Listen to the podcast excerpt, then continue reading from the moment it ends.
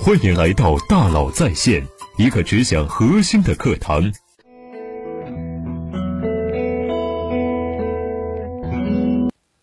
你好，欢迎来到大佬在线。今天呢，我为大家介绍 OKR 工作法。在万众创业的时代啊，创业公司如同过江之鲫，数不胜数。但是能够杀江出来，实现鲤鱼跃龙门的屈指可数。创业者们一开始都雄心勃勃，有很多事情要做，有很多抱负要去实现。但很快，投资资金消耗殆尽，局面迟迟打不开，现金流即将断裂，公司几乎运转不下去了。克里斯蒂娜认为，一家创业公司能够经营到上市的概率和中几百万美元的乐透大奖差不多。从有好的创意到真正让创意落地、实现盈利，这中间存在着管理经营上的重重困难。想要战胜这些困难，就需要有一套好的管理方法来确保公司有序运行。OKR 工作法中介绍了一种叫做 OKR 工作法的管理工具。OKR 工作法呢，最早起源于科技巨头英特尔公司，后来呢被推广到了谷歌。随着谷歌成为全球市值最高的科技公司，人们就开始探索谷歌的成功经验。OKR 工作法也开始进入人们的视线。之后，越来越多的公司开始使用这一套 OKR 工作法。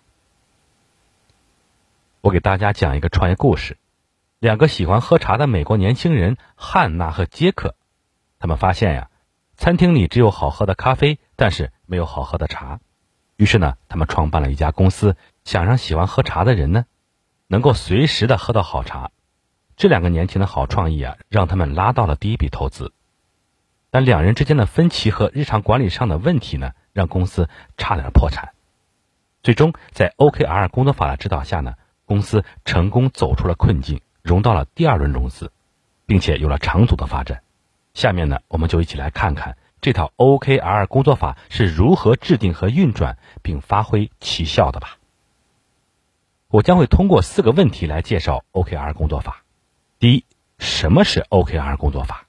第二，如何制定 OKR？需要注意些什么？第三，如何具体实施 OKR？第四，如何对 OKR 的实施情况进行评估？我们先来看第一个问题：什么是 OKR 工作法？OKR 工作法中的 O 指的是目标的意思，KR 指的是关键结果。概括的说啊，OKR 工作法就是在一个时间段内，团队呢要设置一个方向明确、有挑战性的目标，然后通过设置三到五个具体的关键结果来保证目标达成。我们来举个例子，一家公司希望能够拿下中国市场，那么根据 OKR 工作法，销售团队在公司的整体目标之下。设定了第二季度的目标，就是先拿下华东地区的零售市场。怎么体现这个目标是否完成呢？团队设置了三个关键结果：第一，销售额要达到两千万；第二，市场占有率要达到百分之二十；第三，新增客户八家。从这个例子里面呀，我们可以看出 OKR 有两个显著的特点：一是时间上呢要以一个季度为单位；第二是重点聚焦。所有人的关注点呢，都高度聚焦在一个目标上，像刚才那个例子，就是拿下华东地区的零售市场。近年来，像国际科技巨头的谷歌、领英以及国内的互联网公司，像百度、知乎、今日头条等公司呢，都开始实施了 OKR 工作法，而且还不断的有更多的新兴互联网公司开始尝试这个方法。他们之所以青睐 OKR。也是和这两个特点有关，因为和传统的行业，比如说汽车制造业的家电生产企业不同，互联网公司的经营环境变化极快，有可能进入的是一个完全陌生的全新领域，有可能是做到一半，外部环境就发生了翻天覆地的变化。比如说红极一时的答题拿红包活动，轰轰烈烈的热热闹闹的，不过几个月，这类产品呢就销声匿迹了。快速应变、不断试错、不断调整方向，是互联网公司最大的一个特点。因此，目标的完成时间不能过长，而 OKR 一般是一个季度为单位来实施，就非常合适互联网公司这个特性。另外呢，有些小型的创业公司呢，一个重要的项目呢，可能就是整个公司的经营目标。完成了重要项目呢，也就意味着完成了公司的经营目标。这就意味着全员都要高度聚焦在这个目标之上，全力推进这个目标去达成。而 OKR 工作法第二个特点就是高度聚焦。说完了什么是 OKR 工作法，我们要怎么去合理的设置目标和关键结果？这就是我要介绍的第二个问题：如何制定 OKR？制定 OKR 首先要制定 O，也就是目标，这是整个 OKR 工作法的重中之重。是后续工作的方向。第一个目标围绕公司使命，一次只设定一个。通常一家公司成立之初呢，都会有一个使命，它可能是来自创始人的一个创意，也可能是创始人的一个想要实现的梦想。比如说，亚马逊的万货商店，源于创始人贝佐斯的设想。他想让客户呢，可以在亚马逊呢找到他们想在线购买的任何商品，并努力为客户提供最低的价格。目标的设定和企业的使命是分不开的，使命指引着企业前进的方向，OKR 中的目标则是企业前进过程当中设置的一个个引路牌。因此，目标绝对不是含糊的口号，它必须是有方向性的，也就是有指引作用。刚才提到的汉娜和杰克，因为想喝茶，他们创立了一家公司，他们想将茶农种出来的好茶供应给餐厅。让普通的消费者能够在餐厅就能喝到好茶，而不是味道很差的茶包。因此，他们将公司的使命设为让喜欢喝茶的人喝到好茶。在这个使命的指引下呢，他们把目标设置为向餐厅供应商来展示和证明我们提供的茶叶品质优良。因为餐厅供应商掌握了大量的餐厅资源，和餐厅供应商建立业务关系呢，能够让更多的餐厅获得茶农提供的好茶叶。这个目标呢，有助于帮助他们实现使命。同时，目标只能设定一个，一次只能做好一件事情，而且是最重要的事情。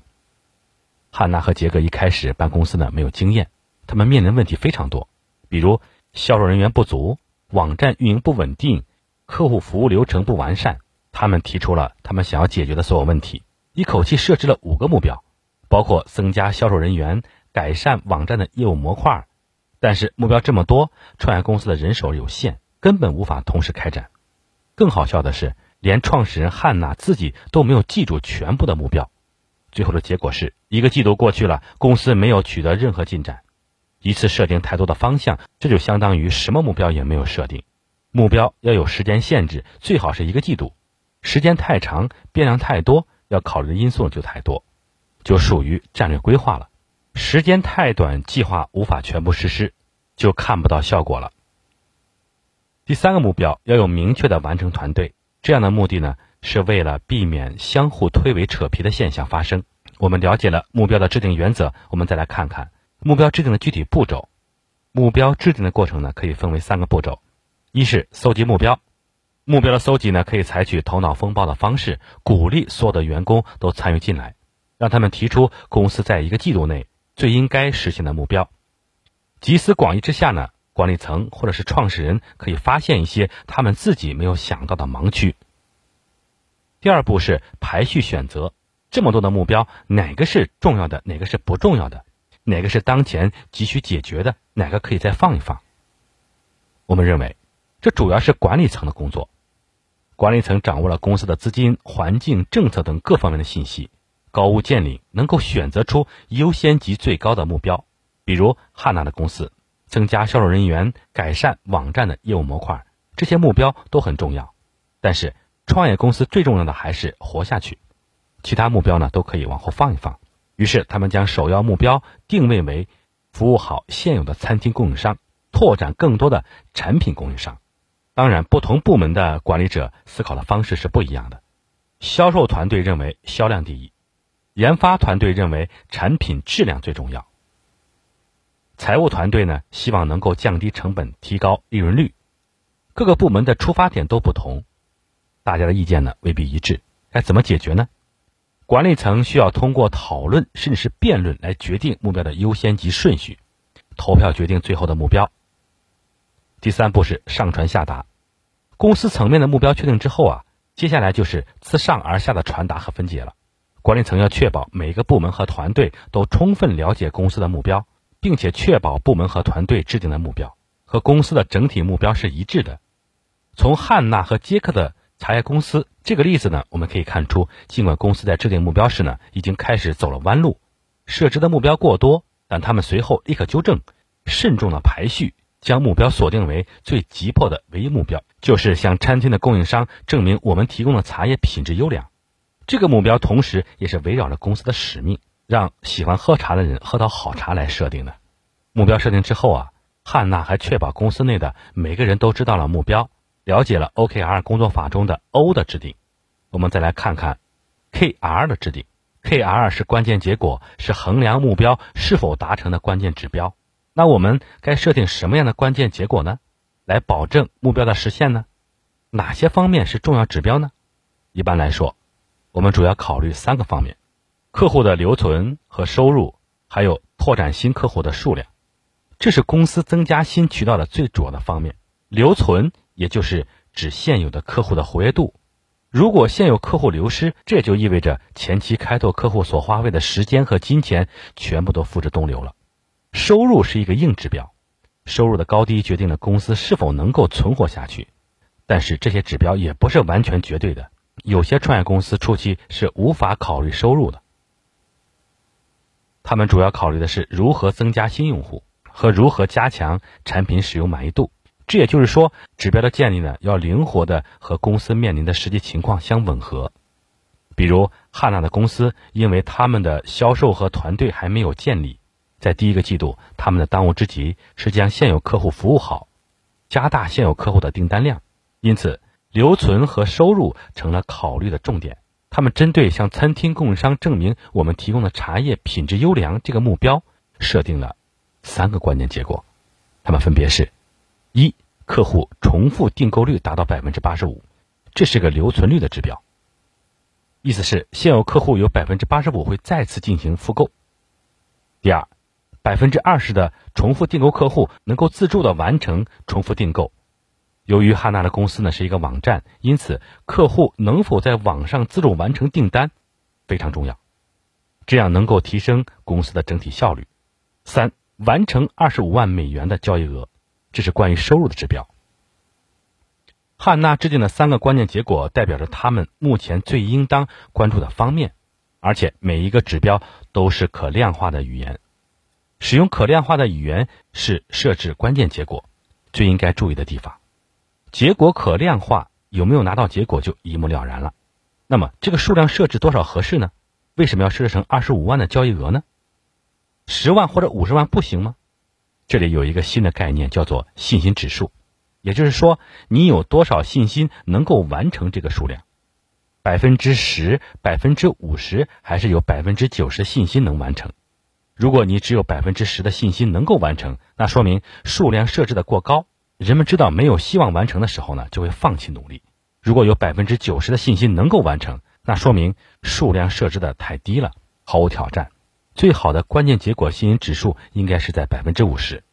我知道要完成很难，但是我至少有一半的希望能够达成。只有这样，你才会绞尽脑汁的去想尽办法去完成这个关键指标。谷歌创始人拉里·佩奇曾经说过：“把目标定在火星，你可能会到月球。”但是如果把目标定在月球，你可能连大气层都出不去。听完 OKR 的制定呢，大家可能会有这样的感觉：和销售相关的 OKR 是很好设置的，他们有可量化的指标，只要完成了多少销量、开拓多少客户就可以了。而其他辅助部门呢，比如说研发部门、财务部门，应当如何设置 OKR 呢？那下面呢，我们就以研发部门为例。研发部门的工作呢，是为了开发产品，保证产品的正常运行。那么，他们开发的产品能否满足客户的需求，就是一个重要指标了。像汉娜娜公司，研发部门实际上就是网站开发部门。之前网站开发有问题，客户的系统订单多次出现错误，导致客户取消了和他们的合作。研发部门的 OKR 就可以考虑设置成减少系统订单错误率。在整个 OKR 制定过程中，公司从上到下的纵向沟通，不同部门之间的横向沟通都是非常重要的。未来的计划能落地，取决于前期的沟通到位了。所有人都知道，未来努力的方向在哪里，要做的工作是什么了。可以说，充分的沟通是 OKR 成功的关键。充分的沟通包括三个方面。第一个方面是在制定 OKR 过程当中，确保所有人都知道哪些事情重要，哪些事情不重要。重要的事情是要聚焦的目标，不重要的事情呢可以先放一放。第二个方面是哪些事情能够做到，哪些事情不能够做到。比如说，百分之五十的信心指数能够达到的销售收入，是反复沟通衡量的结果。再比如，研发部门和销售部门关于主要潜在客户的界定，也是沟通的结果。第三方面是在目标和关键结果制定好以后，一定要确保每一个人都充分理解。这个时候呢，你一定要说到别人的耳朵都起了茧子，他们才能真正听进去。汉娜就遇到了沟通不畅的困扰，但他们明确了销售目标。但是另一个创始人杰克仍然将重点放在了向餐厅推销茶叶，花了很多时间参加餐厅和咖啡厅组织的线下品鉴会。为此，他耽误了改善在线系统的本职工作，最终导致他们因为系统有问题，屡次下错订单，丢掉了一个大的餐厅供应商客户。这个例子说明啊，就算两个人一起制定了 OKR，都会面临着另外一方没有充分理解目标和关键结果的情况。那就更不要说层层下达的团队成员了。好，第二个问题，如何制定 OKR 工作法就讲完了。我们再来回顾一下。在制定目标的时候啊，有三个原则：一要目标唯一明确；二要有时间限制，最好是一个季度；第三要有独立的团队完成，避免推诿扯皮。OKR 工作法中的关键结果的设置呢，也有两个方面呢需要考虑：结果可量化，信心指数是百分之五十；沟通是制定 OKR 的整个过程中的制胜法宝。只有充分的沟通，才能够对所有可能的结果呢都有心理的预判。以及确保所有人都充分理解了设定的目标和关键结果，成功制定了 OKR，是不是就万事大吉了？坐等员工将手中的事情完成就可以了呢？如果管理者这样想，那就大错特错了。OKR 不是一锤子买卖，它不会等时间节点到了就自动实现了，它是一个持续不断的过程。这就是我要介绍的第三个问题：如何实现 OKR 工作法？在你开始实施 OKR 之前呢？你就要开始评估团队可能存在的风险，团队内部有没有问题，是不是有人状态没跟上，甚至在故意使坏？客户满意度有没有问题？员工的服务到位了吗？然后分别给最重要的状态呢标上颜色，绿色呢表示没问题，黄色呢表示要持续关注，红色呢表示急需要解决。汉娜和公司成员呢一起讨论了客户满意度和团队氛围这两个指标，大家一致认为。客户满意度是红色，因为系统出问题了，他们已经丢掉了一个客户。杰克表示，在本季度的 OKI 中，他会关注并处理好系统的问题。在团队氛围这个指标上，大家标注了黄色。团队之前有个技术工程师叫埃里克，由于他经常抱怨，带动了整个团队士气低下。埃里克离开之后，新的技术工程师刚上任，大家还不知道团队氛围能否改善。于是呢。大家先将团队氛围标注成黄色，标出这个问题呢需要持续关注，但工作的重点呢还是提高客户满意度上。确定了公司内外环境都在可控范围之后呢，就要开始考虑设定具体的工作计划，让目标落地了。